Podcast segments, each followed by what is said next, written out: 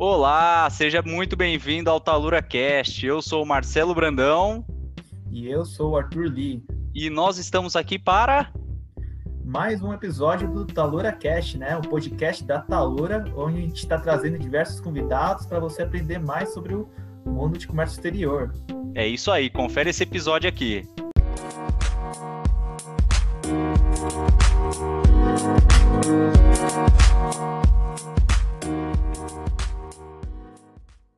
Super bacana. Não sei se todo mundo aqui já conhece vocês, mas se não conhece ainda, com certeza vão acompanhar daqui para frente, não tenho dúvida. E, bom, Obrigada, mas Vamos começar já esse evento para aproveitar já a introdução e, e vocês poderem se apresentar para quem não os conhece. Uh, então, fiquem à vontade para vocês primeiro talvez começar a Mariana, então ladies first. Se você quiser se apresentar, Mariana, contar um pouquinho do seu background, da sua da diferença também, fica à vontade. É, perfeito, Marcelo. Então, primeiramente, muito obrigada pelo convite. Prazer a todos. Boa tarde. É um prazer enorme estar falando aqui com vocês. Eu sou Mariana Barros. Eu sou uma consultora intercultural. Tá? Trabalho como consultora intercultural há um pouco mais de 20 anos, com a minha própria consultoria desde 2007. Uh, ah, e o foco do nosso trabalho é o que a gente chama de desenvolvimento de inteligência cultural, tanto para expatriados, que talvez seja o nosso público mais intenso, mas cada vez mais para times e equipes que são expostos a diferenças culturais, né? Sempre brinco que a minha história com diferenças culturais começou porque eu sou caipira, e aí eu sofri o famoso bullying linguístico quando eu mudei para a grande metrópole de Ribeirão Preto, porque eu sou de Batatais, não sei se alguém conhece Batatais, e quando eu cheguei em Ribeirão, que são 30 quilômetros de distância, tá? É, é, eu, eu, eu, enfim, me dei conta, né, que eu tinha é, eu chamava as pessoas para posarem na minha casa, que eu relava nas pessoas e que eu falava porta. E aquilo ali gerou assim um certo ambiente na sala.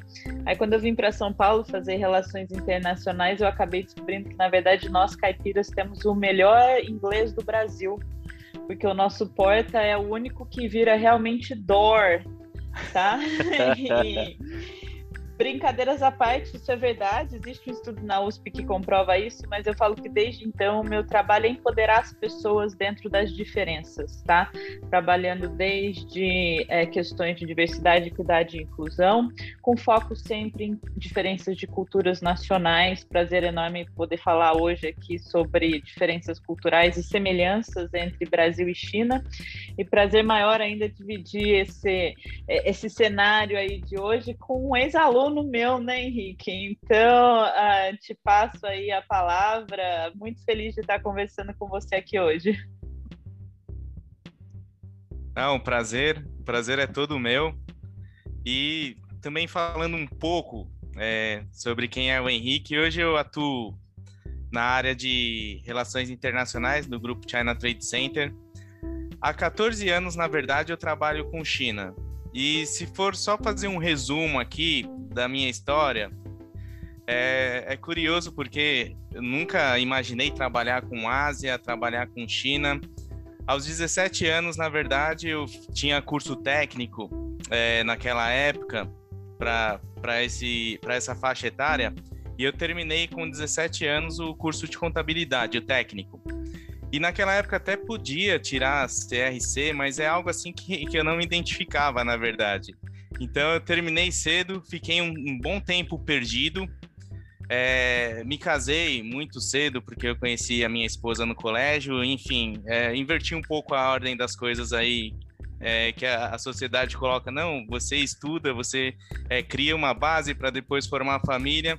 Eu fiz um pouquinho, eu fiz na verdade totalmente contrário. E depois é, me casei em 2003 e em 2004 eu comecei o curso de, de espanhol, foi o primeiro curso que eu iniciei, é, mais voltado assim para uma área internacional, aprendendo outro idioma. E eu precisava me decidir o que fazer. E eu fui para a área de relações internacionais. Fui ali fazer um curso sem, sem saber muito se era o que eu queria, mas eu acabei gostando e gostando muito.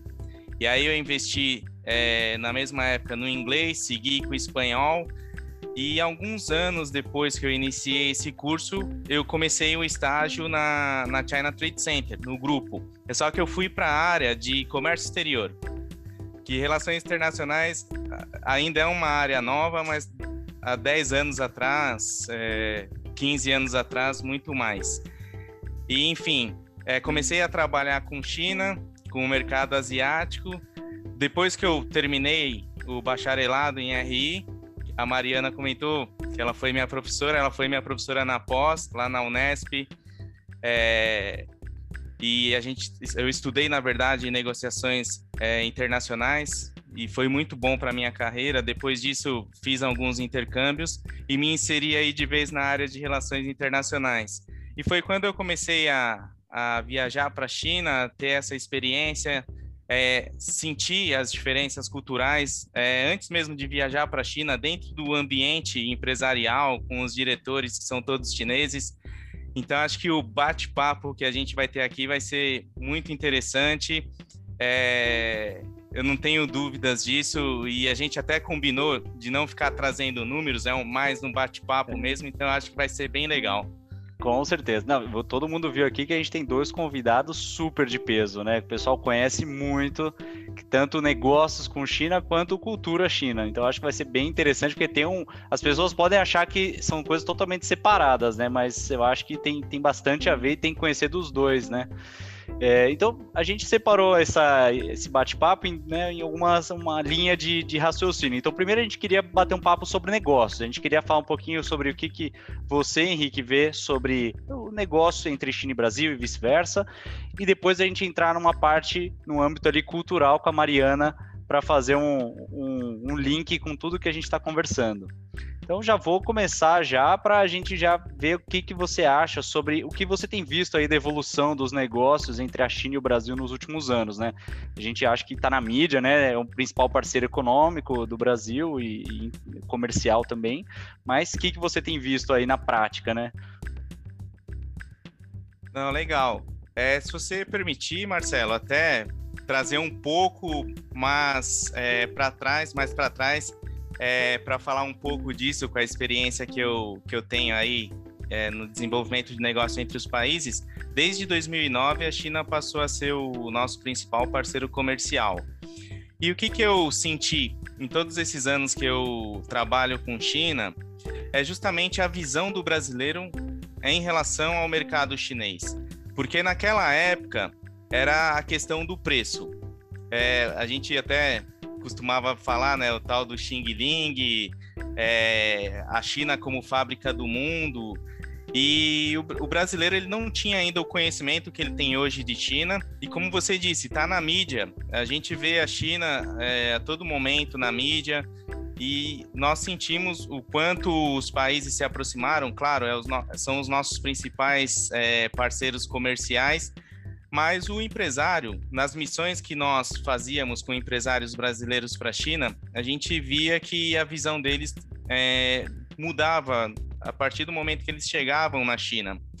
É um primeiro ponto que foi algo que aconteceu comigo é a imagem é, que a gente tem do, do chinês, porque nós estamos acostumados é, com os chineses que vivem no Brasil, que são um tanto mais fechados, vivem ali em comunidade, é, pouco assim aberto para para relacionamentos de amizade, muitos são dessa forma, e quando você chega na China, você é muito bem recebido. É, os chineses, eles querem te agradar muito, e não só, acredito que porque você é um potencial cliente, mas porque eles querem te receber bem. E eu falo isso porque até viajando com ao lado dos nossos diretores, a gente percebe o quanto eles querem mostrar o que tem de bom na China para nós. E então você tem, tem essa já essa diferença mesmo, essa quebra de estereótipo. É, você vê como é um país muito desenvolvido, principalmente nas, nas principais cidades em termos de estrutura. É, hoje em dia já se fala também, é, já se pode falar de tecnologia.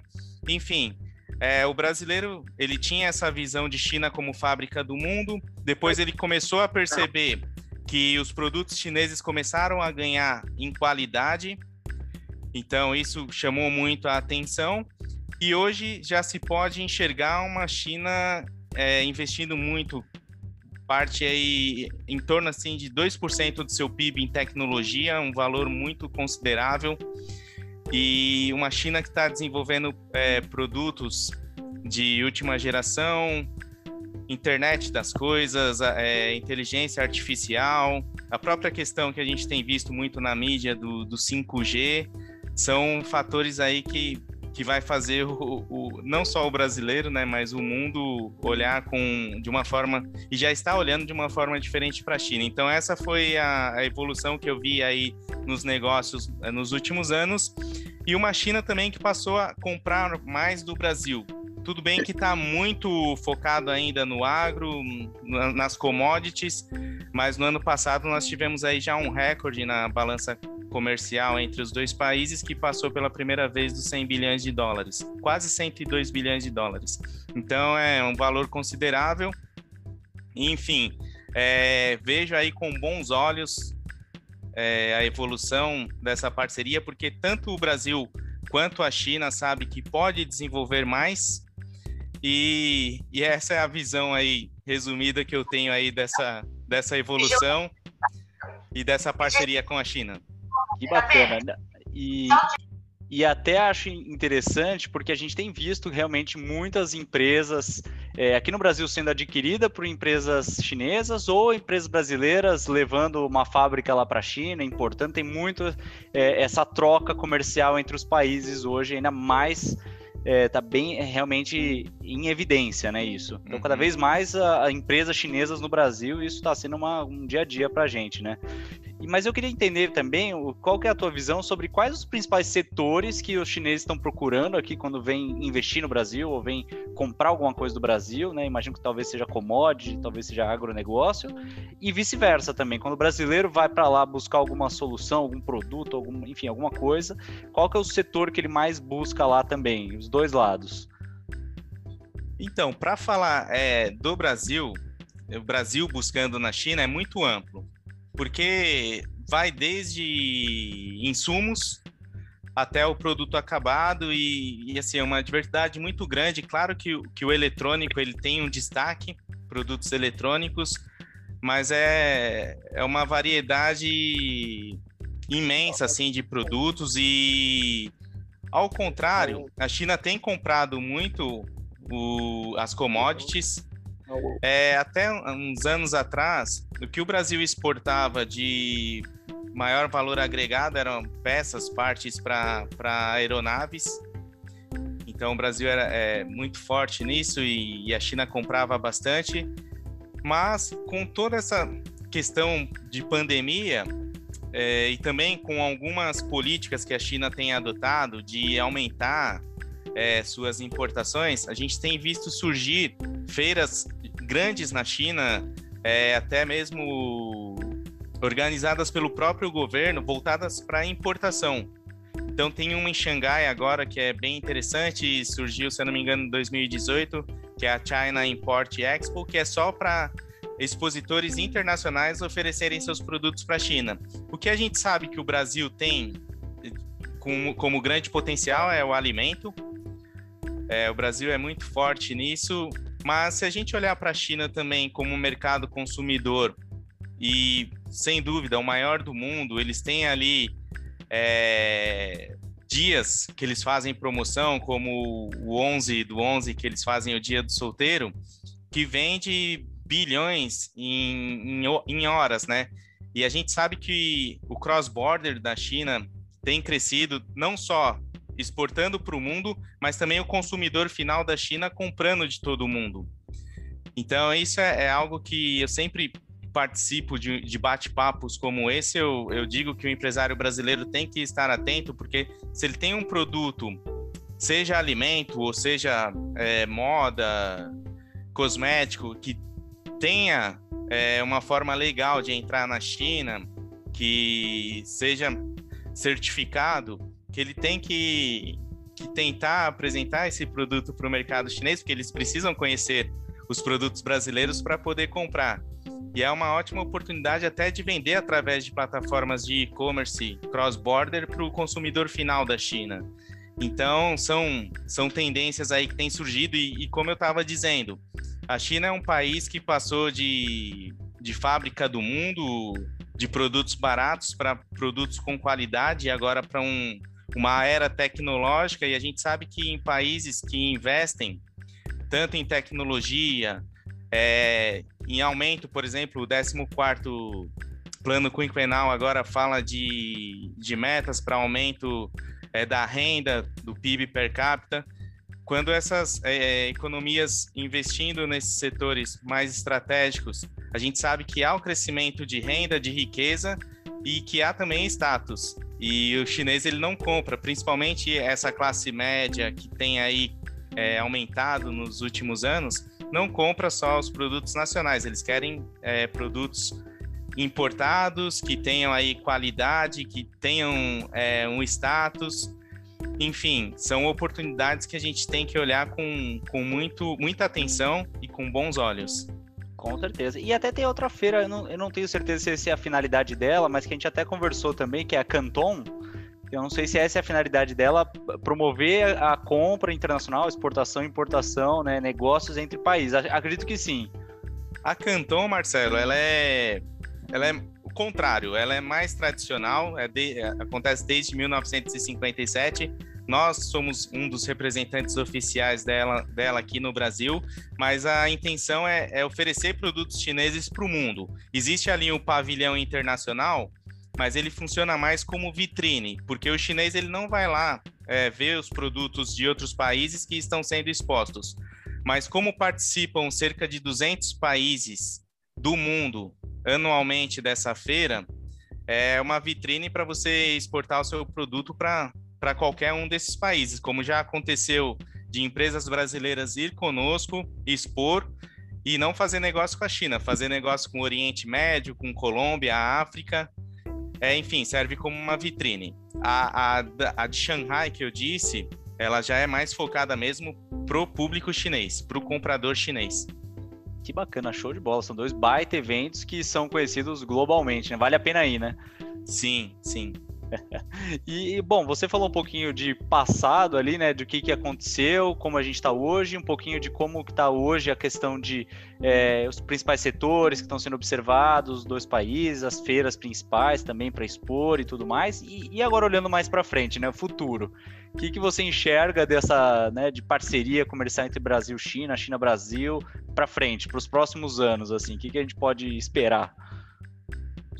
Bom, eu enxergo com bons olhos. Até você tinha perguntado também da questão de investimento e a China ela tem aí o, o programa, né, a, da nova rota da seda, é, e eles vão investir muito em infraestrutura e o Brasil tem essa necessidade de, de melhorar a sua infraestrutura até mesmo para baratear. E você trabalha na parte logística, você sabe disso que os nossos portos, os nossos aeroportos, as estradas principalmente, não são é, aquilo que o Brasil, pelo tamanho que tem, deveria ter.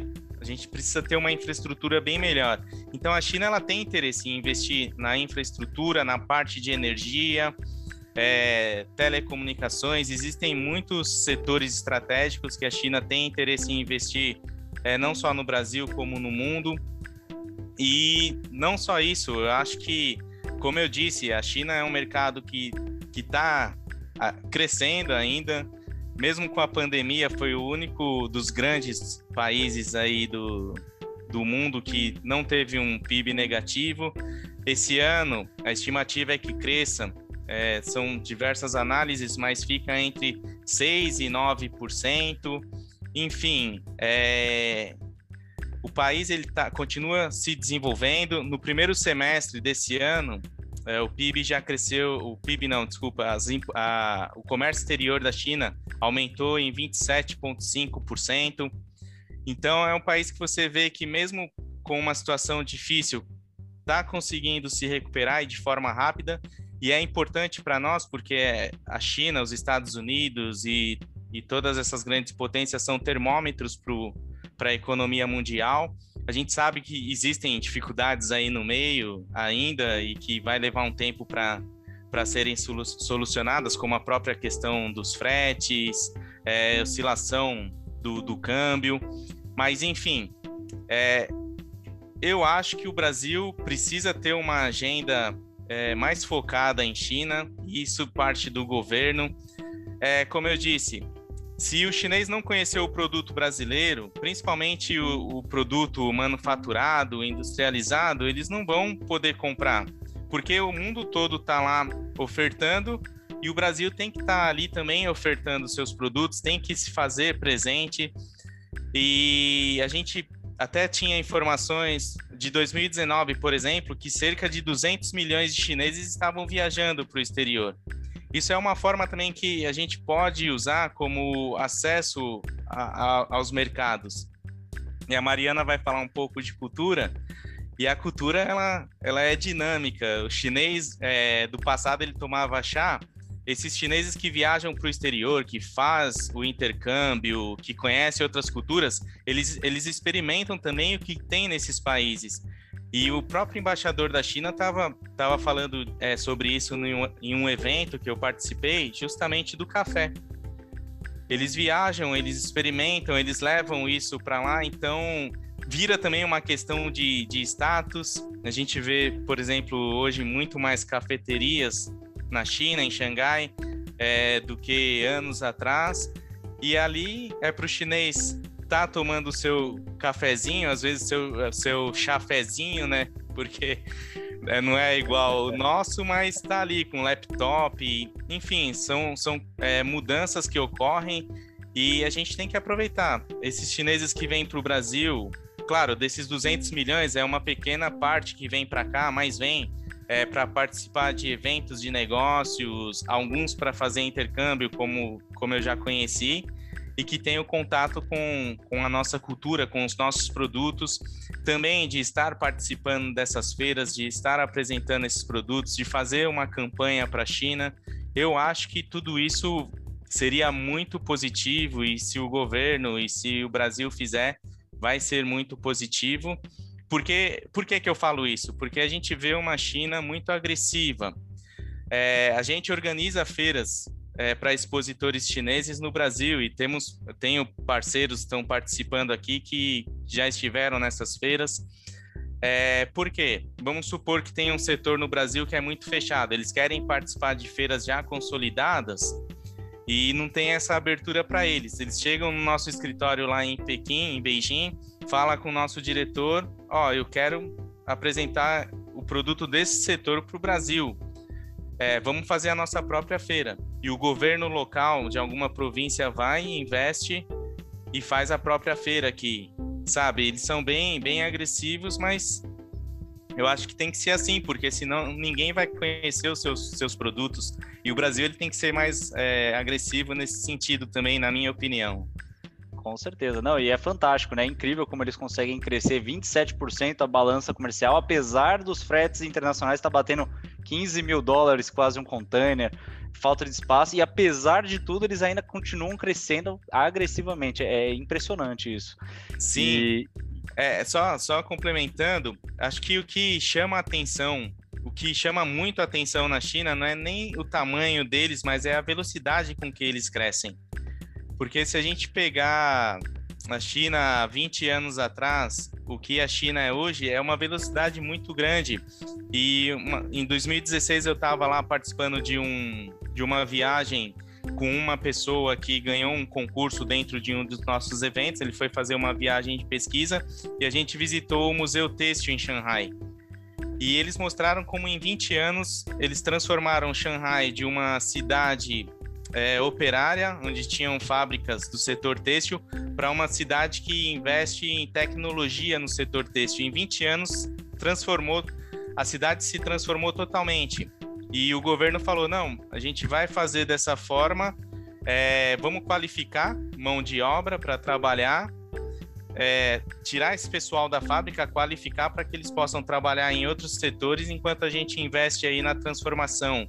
E assim, a velocidade com que eles mudam, com que eles se desenvolvem, que é um, um dos pontos mais impressionantes.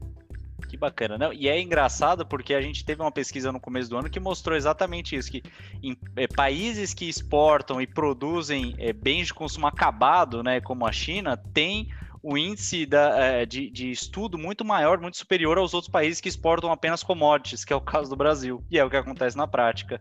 Então, assim, acho que faz todo sentido o que eles estão fazendo, e é bom, o mundo inteiro está vendo. Acho que daqui a pouco nas escolas acabou a aula de inglês e agora é aula de mandarim na escola. Verdade. Então, acho que assim, você já deu o gancho já para eu chamar a, a Mariana para a gente justamente falar exatamente disso, né? Porque é engraçado que a gente, muitas pessoas têm uma, uma sensação de que parece a cultura brasileira é mais similar a uma americana do que a uma chinesa. Mas, de repente, não é isso que acontece na prática. Mariana, é isso, Mariana? Ô Marcelo, uh, vamos lá então, né? O Henrique vai falando, vão vir vários insights aqui na cabeça. É, essa eu acho que é sempre a pergunta que, é, que o pessoal faz quando faz, né? Porque na verdade muitas vezes a gente é movido pelos nossos estereótipos e o brasileiro em geral tem um estereótipo do chinês é muito diferente, né? Tá lá do outro lado do mundo. Então, mesmo assim, expatriados que estão indo com cargos altos para a China é, estão cheios de estereótipos em relação à China. Eu gosto muito de usar uma metodologia que a gente tem na área que chama de dimensões culturais, tá? Que eu quero até compartilhar aqui com vocês, se vocês me permitirem um minutinho.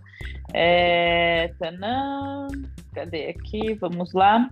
Dimensões culturais, então, é uma metodologia que foi criada por um holandês chamado Gert Hofstede. É, o Hofstede era um holandês que trabalhava para a IBM e em 60 ele foi fazer a internacionalização da IBM e ele percebeu que o grande desafio eram as diferenças culturais. Mas também seria muito desafiador falar de diferenças culturais com engenheiros de tecnologia, né? Ah, e aí ele cria essa metodologia que seria uma forma mais palatável de falar de uma ciência soft para pessoas que têm mais uma mente de ciências hard.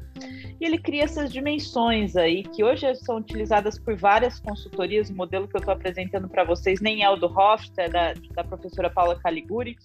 E eu gosto muito de mostrar esse modelo, porque aí fica bem claro que nós brasileiros somos muito mais parecidos com os chineses do que com os americanos, com quem nos achamos parecidos, né? É, e, que, e que não só somos muito mais parecidos com, com os chineses do que com os americanos, mas somos muito parecidos com os chineses, né? Se vocês olharem bem aí, tem talvez uma dimensão que nos diferencia mais dos chineses, que é essa dimensão motivação, que talvez a gente possa falar, que eu acho que é o grande impacto que eu percebo. Eu trabalho com algumas empresas chinesas no Brasil e por motivação a gente vai falar de dedicação ao trabalho, de horas trabalhada mesmo. Essa é uma grande diferença entre brasileiros e chineses, mas afora isso, os valores que a gente fala que estão ali embaixo do iceberg, né, que são aqueles valores que inconscientemente nos movem na vida, nós e os chineses somos uh, compartilhamos muitos desses valores. Óbvio que existe a barreira linguística, né? É, brasileiro fala mal inglês, o chinês não tem um inglês que ainda seja também super palatável aos nossos ouvidos. Uh, mas se talvez não fosse a, a, a, barreira linguística, é, a, a, idealmente a gente se daria melhor com os chineses até do que uh, os nossos vizinhos uh, norte-americanos.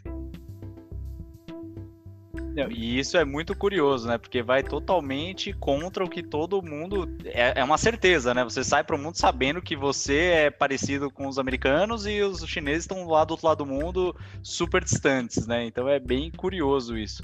E, e assim, aproveitando que você já trouxe essas semelhanças e diferenças que tem nesse, nesse PowerPoint super bacana, é, olhando na visão de empresas que estão aqui, pessoas que lidam, tem que negociar, tem que levar um produto lá para fora, tem que participar de uma feira aí que é promovida pela China Trade Center, de repente.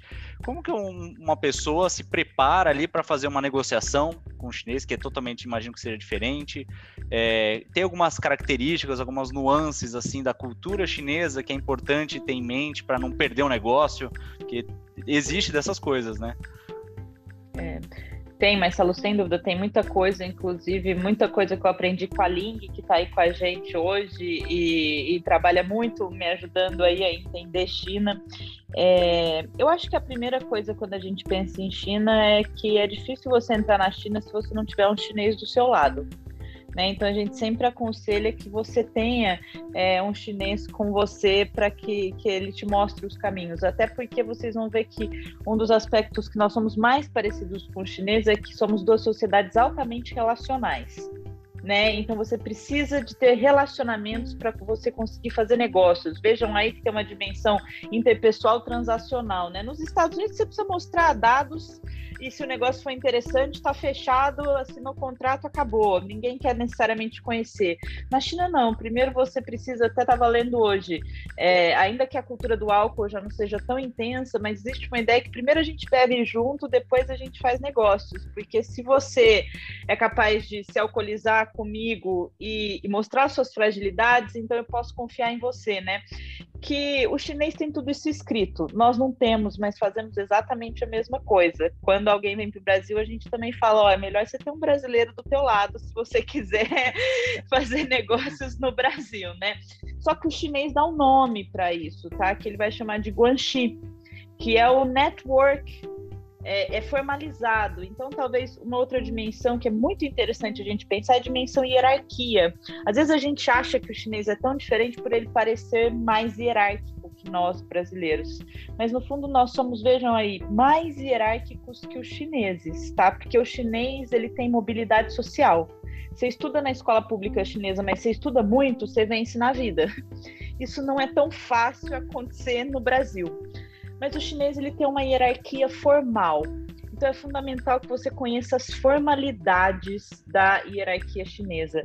E nós brasileiros temos uma hierarquia altamente informal, né? Tanto que a grande maioria dos estrangeiros que vêm para o Brasil, eles vão achar que nós não somos hierárquicos porque a gente chama o presidente do país por apelido, a gente dá tapinha na costa, nas costas do CEO da empresa, os nossos jogadores de futebol estão lá com os apelidos na camiseta, né? São os únicos do mundo. É, mas no fundo a gente tem aquela frase difícil que é, é, no Brasil cada um conhece o seu lugar, né? Então a gente fala que essa hierarquia no Brasil ela é estruturada uh, desde o nascimento da pessoa, que na China é um tanto diferente. É, então assim minha sugestão para quem faz negócios com a China: desenvolva relacionamentos com chineses e conheça as formalidades necessárias para que você conquiste a confiança aí de um chinês. E, maravilha. e eu vi aqui também nesse PowerPoint de que também é, talvez não tenha tanto problema você se atrasar para uma reunião, porque parece que o tempo também, o brasileiro também tem, e o chinês tem um tempo um pouco flexível, né, em comparação com os outros. Então, se der uma atrasadinha, acho que eles vão perdoar.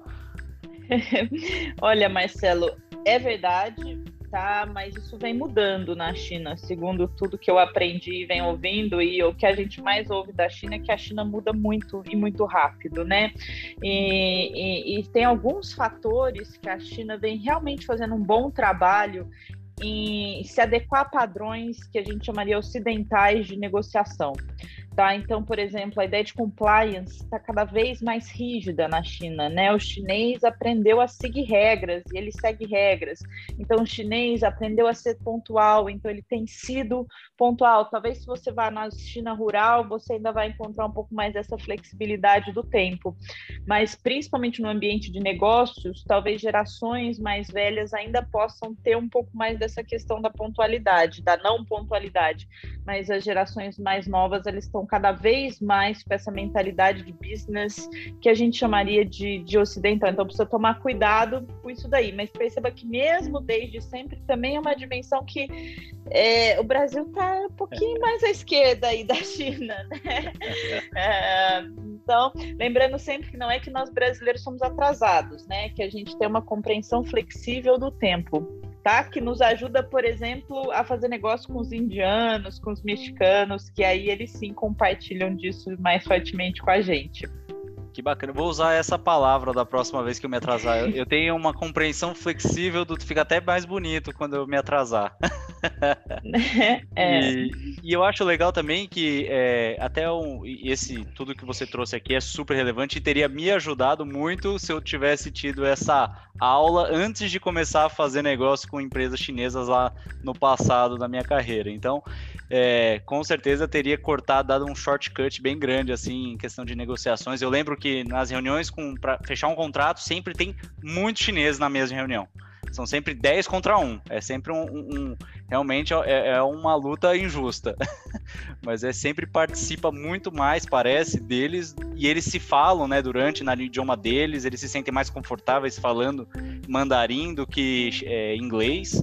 Então é, é, bem difícil e talvez se eu tivesse tido essas dicas teria me ajudado a fazer muito mais negócio, não tenho dúvida.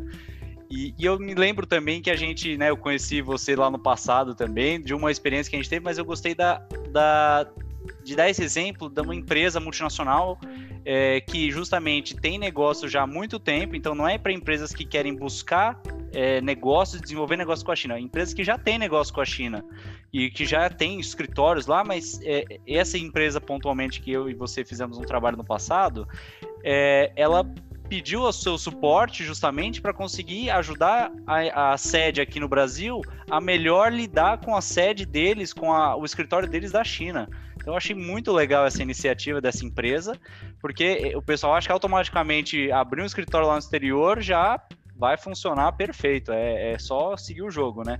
E, e, não sei se você quer trazer alguma coisa dessa, dessa experiência que você teve nessa época, desse, desse específico caso que a gente trabalhou, que foi bem legal, eu lembro na época. É, é, é, foi super interessante, né, Marcelo? Até sempre ser grata a você por ter me chamado aí para essa parceria, que foi um dos projetos mais incríveis que eu tive na vida. É, definitivamente, qualquer mercado que você entre, é sempre aconselhável que você faça um estudo, não só do mercado, mas das questões culturais, né? Eu gosto muito de uma frase do Peter Drucker que fala assim que culture is strategy for breakfast, né? A cultura como estratégia para o café da manhã. Então, se você não considera a cultura do país no qual você está entrando, entrando, é bem pouco provável que a sua estratégia funcione. Mas no caso de países como China e Brasil, isso fica ainda mais relevante, né? Porque somos países de cultura bastante forte. É isso, o chinês ele tem isso formalizado, nós não, a gente não se dá conta, mas nós temos uma cultura extremamente única e forte, tá? É, então, talvez o que foi interessante é, para esse cliente específico aí que você está falando, que o produto deles tinha muito a ver com a ideia de verão, né? E, e, eles se vendiam como obviedade, né? Nosso produto é o verão, compre o verão. E a gente foi descobrir que o verão na China não é necessariamente o que a o chinês mais valoriza, né? Ele não tem esse amor pelo verão, pela praia, pelo mar que nós brasileiros aqui temos, até porque aí a gente volta para essa diferença fundamental entre chineses e brasileiros, que é o chinês ele tem pouquíssimos dias de férias no ano. É, ele é um povo extremamente voltado para a produtividade, né, para o trabalho. É, até teve um embrólio interessante, não sei se o Henrique sabe comentar, é, me ajudar a comentar em cima disso, mas é, houve um, um artigo no, no, New York Times há uns dois anos que estava lá assim: é, China e Brasil passam por desafios semelhantes para desenvolvimento de mão de obra, alguma coisa nesse sentido. E aí o embaixador vai e faz uma réplica ali para o New York Times: olha, nunca compare a China com o Brasil, porque os brasileiros não são dados ao trabalho.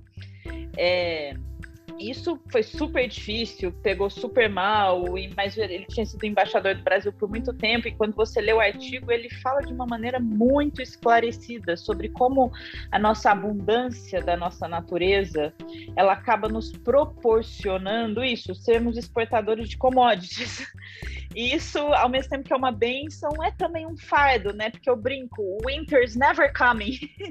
a gente não tem aquela pressão da performance que o chinês tanto pela escassez, tá? Que eles viveram durante anos na história dele, quanto pelos 1,4, acho que 1,4 bilhões de pessoas, competitividade, ele precisa performar. Então, por exemplo, assusta muito os chineses que aos finais de semana a gente queira levar nossos filhos para os parques, ou que a gente valorize tanto a ideia de lazer, né? Porque filho de chinês, final de semana, vai estar fazendo curso para ficar melhor que, que todos os outros, para que ele possa ter essa ideia aí de vencer uh, na vida. Então, enfim, acho que me prolonguei aí na resposta, mas a sua pergunta me remeteu a tudo isso aí, Marcela. Que bacana, não, show de bola. Não sei se o Henrique também, é, como eu também, se soubesse disso antes de começar a trabalhar com China, teria ajudado bastante. Acho que sim, né? E, bom, com certeza, Marcelo, com certeza. E assim, acho que agora a gente já queria abrir aqui para o pessoal para fazer umas perguntas, né? Eu acho que é interessante agora que a gente já deu uma contextualizada sobre negócios, visão, passado, presente, futuro, cultura, né? Para ajudar esses negócios a acontecerem. Queria abrir para quem tiver pergunta, né? Ou se quiser mandar pelo chat, ou se quiser abrir aqui o microfone e perguntar para qualquer um deles, fica à vontade, gente. Vamos aproveitar. Alguém tem uma pergunta? Vamos lá, gente, sem vergonha. E até vendo o pessoal que está aqui, tem, tem muitos feras aí também no assunto de comércio internacional, de China, Brasil. Se alguém quiser dar um input, poxa, fiquem à vontade. Se faltou alguma coisa, querem complementar alguma coisa, gente, fiquem à vontade para participar também. Ninguém, ninguém tem nenhuma pergunta. Tudo bem que foi super claro, realmente, assim, para mim foi fantástico. Então, é, ninguém mesmo. Dou-lhe uma. Marcelo, Gislaine. É, Maravilha. Tudo bem? Boa tarde. Eu acabei me atrasando hoje, né? É, então, assim, já cheguei na hora que vocês estavam falando sobre atrasos. Né? Então, infelizmente, eu, não, eu perdi essa oportunidade de ouvir todo o bate-papo aqui de hoje com, a, com o Henrique, que sempre traz coisas tão fantásticas pra gente. A Mariana, Mariana, fantástico os seus seus comentários que você pontuou. E Marcelo, você, como sempre, também, né? Acredito todos que estão aqui. Então, na verdade, eu não tenho pergunta, eu só tenho que dar agradecer aí, porque o pouco que eu peguei, que eu tive esse atraso, né? Para mim foi muito importante. Uma coisa que você falou, Marcelo, realmente, se a gente sabe disso antes de negociar com, com, com o chinês, com certeza a gente poderia se dar bem melhor no mundo dos negócios. Isso é, é fato, né? Então, assim, eu gostaria de ter conhecido você, Mariana, um pouquinho antes também. Acho que teria facilitado bem a minha vida. né? Mas acho assim, não somente com o chinês, acho que com todos os demais mercados, né? Sempre tem algo que a gente precisa aprender e as informações, entender a cultura. A gente falou isso um pouquinho, Henrique, faz pouco tempo sobre isso, né? Como é importante, com a Lina, com a gente também, como é importante você conhecer o mercado, né? Conhecer um pouco do perfil com quem você vai estar tá negociando, com quem você vai estar tá falando. Então, isso é realmente primordial para bons negócios, para um bom contato. Então, só tenho que dar os parabéns aqui e agradecer vocês, tá? Também estou falando Muito um pouquinho obrigado. demais. Obrigada. Muito obrigado, Gislaine. Obrigado pela participação e pelos elogios. Poxa, marketing totalmente gratuito aí para todo mundo aqui, ó. Não pagamos nada para Gislaine. É, então, e eu acho até interessante o comentário da Gislaine, porque é, teve uma, uma experiência que eu tive também com a Mariana, que ela falou que para a gente conhecer a cultura do outro e respeitar e, e ter essa aproximação, talvez, né, ou, empatia com a cultura dos demais, a gente tem que conhecer a nossa própria. Então, até ela tem um, um curso super bacana que é, é, eu esqueci o nome do curso, é Awareness, uh, Cultural Awareness. Cultural Self-Awareness, né, Marcelo? Que é autoconhec autoconhecimento cultural. É fantástico. Tudo bem que não é o tema hoje, mas assim, eu fiz esse, esse curso com a Mariana. É, ele dá realmente uma. Nossa, né? Você, você já sabe de onde partir, né? Tá, agora que eu entendo qual que é a nossa cultura do brasileiro, qual que é o nosso padrão de, de raciocínio, eu consigo entender por que, que as outras culturas pensam diferente e o que, que acontece. Então é, é super bacana. É, não sei se vocês querem deixar os seus contatos aqui no chat, escrever rapidinho aqui, se alguém aqui do, do, do, do evento quiser contatá-los depois. Também, se quiserem contatar nós aqui da Talura, porque eu tenho certeza que se rolar alguma coisa, algum negócio internacional, vai precisar levar isso, vai precisar contratar um frete internacional e a gente está aqui para isso. Acho que é interessante também o Henrique, se quiser deixar. Bom, gente, é, acho que não temos mais perguntas, ninguém mais quer fazer nenhuma, nenhum ponto. Tá? Marcelo, tem, tem, uma pergunta. Opa, tem uma tem pergunta a do Lucas. Cadê o Lucas? Você tem algum caso que aconteceu com vocês para relatar de diferenças culturais em mesa de negociação, eventos? Acho que o Henrique também pode ter alguma, algum case legal. Não, até sobre o que o Lucas perguntou, com certeza é, tanto em mesa de, de negociação quanto até com colegas de, de trabalho, porque o que a Mariana falou é muito visível. Por exemplo, às vezes a gente saía do escritório às sextas-feiras e ia para o happy hour. E aqui era noite, o pessoal tava mandando mensagem para nós do escritório da China. Oh, e aí, tudo bem? O que vocês estão fazendo? Ah, nós estamos aqui no happy hour. Para eles era, sabe, um luxo. Nossa, que bom que vocês têm esse momento, porque aqui a gente só trabalha, trabalha. Enfim, uma diferença muito, muito visível, mas é, o que eu quero comentar, na verdade, é que a questão também do, do respeito. É, eu sou uma pessoa considerada assim, até pelos colegas, de fácil relacionamento, é, pelos colegas de escritório, enfim. E quando eu fui a primeira vez para a China, eu já tinha contato com a equipe de lá, mas nós nos não nos conhecíamos pessoalmente. E as pessoas que iam antes de mim, eu acho que eles também não tinham assim um, um jogo de cintura e achava que os chineses do escritório estavam lá para servi-los. Ah, a gente está com um grupo brasileiro, eu preciso disso, eu vou mandar o chinês fazer para mim é, e ele vai fazer. E não era, não era bem assim. E quando eu cheguei lá, que primeiro eu conheci a equipe, é, no começo teve um pouco de resistência, mas aí nós fomos sabe, nos alinhando. É, respeito, acho que, que é tudo em qualquer lugar, em qualquer cultura. Então é você pedir, é, por favor, é, você entender o lado da, da, da, outra pessoa, porque eu mesmo, como Henrique brasileiro, eu não quero que um chinês chegue no Brasil, do escritório lá de fora, me, me dando ordens e querendo mandar sem, sem me conhecer. Enfim, e eu, com, com essa postura, é, já já já tinha feito até a, as aulas com a Mariana na época, então então já já me ajudou nisso e enfim eu consegui criar um, um elo assim muito legal com a equipe lá e, e esse elo ele começou ali e durou anos é, trabalhando juntos, sempre com respeito e eles respeitando também, e os resultados foram muito, muito bons enfim, uma experiência que eu tenho. E uma outra, como a gente trabalha muito com associações, com entidades governamentais da China, aí entra um pouco a parte da hierarquia, porque nós estávamos numa reunião onde eu havia convidado o vice-presidente de uma associação do Brasil. E quando a pessoa da China estava colocando as coisas, eu vi que o, o presidente do Brasil, o vice-presidente da associação, ele ficou um pouco desconfortável.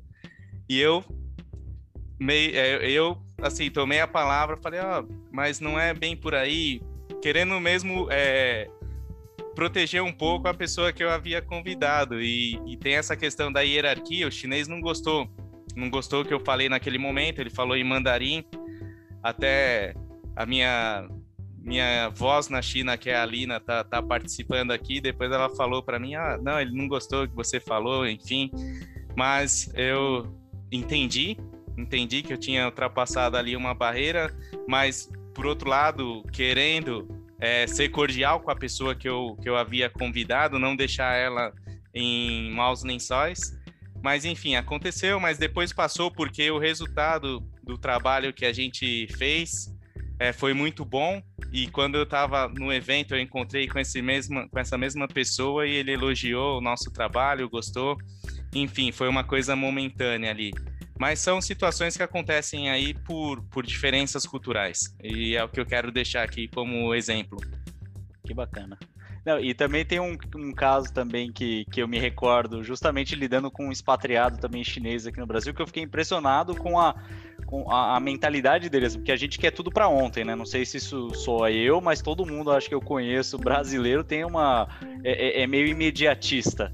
E, e ele simplesmente ele falou para mim: não, Marcelo, não precisa ter pressa para é, obter o visto da minha esposa e da minha filha, porque é, em dois anos eu vou estar nesse cargo, eu vou trocar de casa, daqui dois anos a minha filha chega, a minha filha vai entrar na escola, daqui cinco anos ela sai da escola, a gente vai para outro. Então, ele, assim, ele tem todo o planejamento dos próximos 5, 10 anos da vida dele extremamente na ponta do lápis. Eu fiquei impressionado com isso. E a gente, é, eu já fico ansioso para saber o que eu vou jantar daqui a pouco. Então, é, é uma coisa engraçada engraçado, assim, esse, esse, esse planejamento que eles têm na cabeça é uma coisa super natural.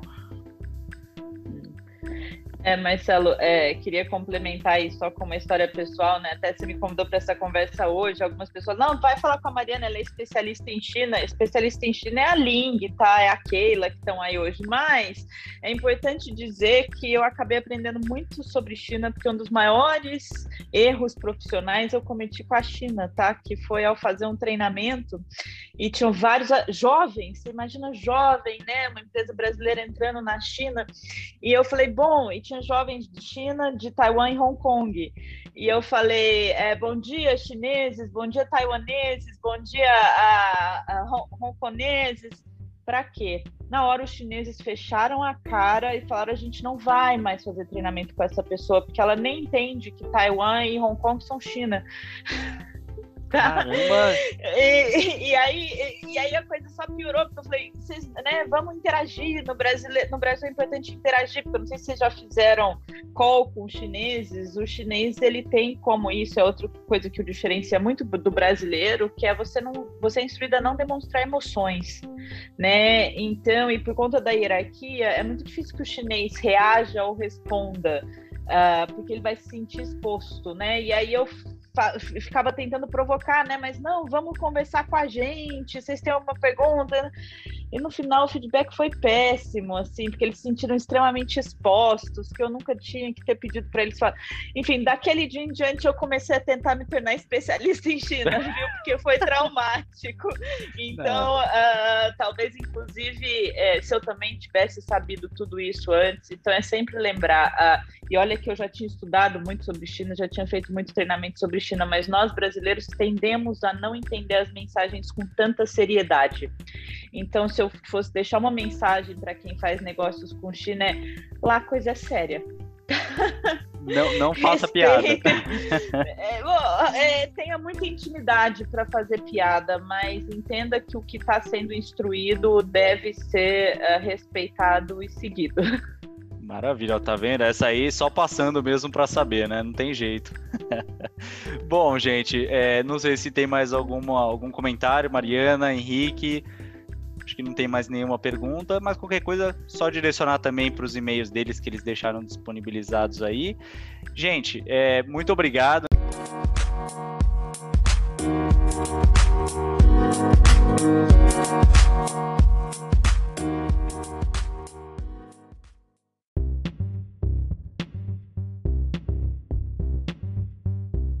Olá, a gente super agradece caso você tenha ouvido até aqui e espero que tenha curtido bastante esse Talura Cash. A ideia é sempre trazer um convidado super especial e interessante cada semana para você conhecer cada vez mais sobre diversos assuntos, comércio, comércio exterior e outras coisas a mais, né? E já fica o convite para você conhecer o trabalho da Talura, né? Exatamente, a Talura, que é uma startup que atua no mundo de Comex, conectando embarcadores e agentes de carga em busca do melhor frete internacional. Então, se você precisa embarcar, confere lá e cota seus fretes com a gente. É www.talura.io. Até mais!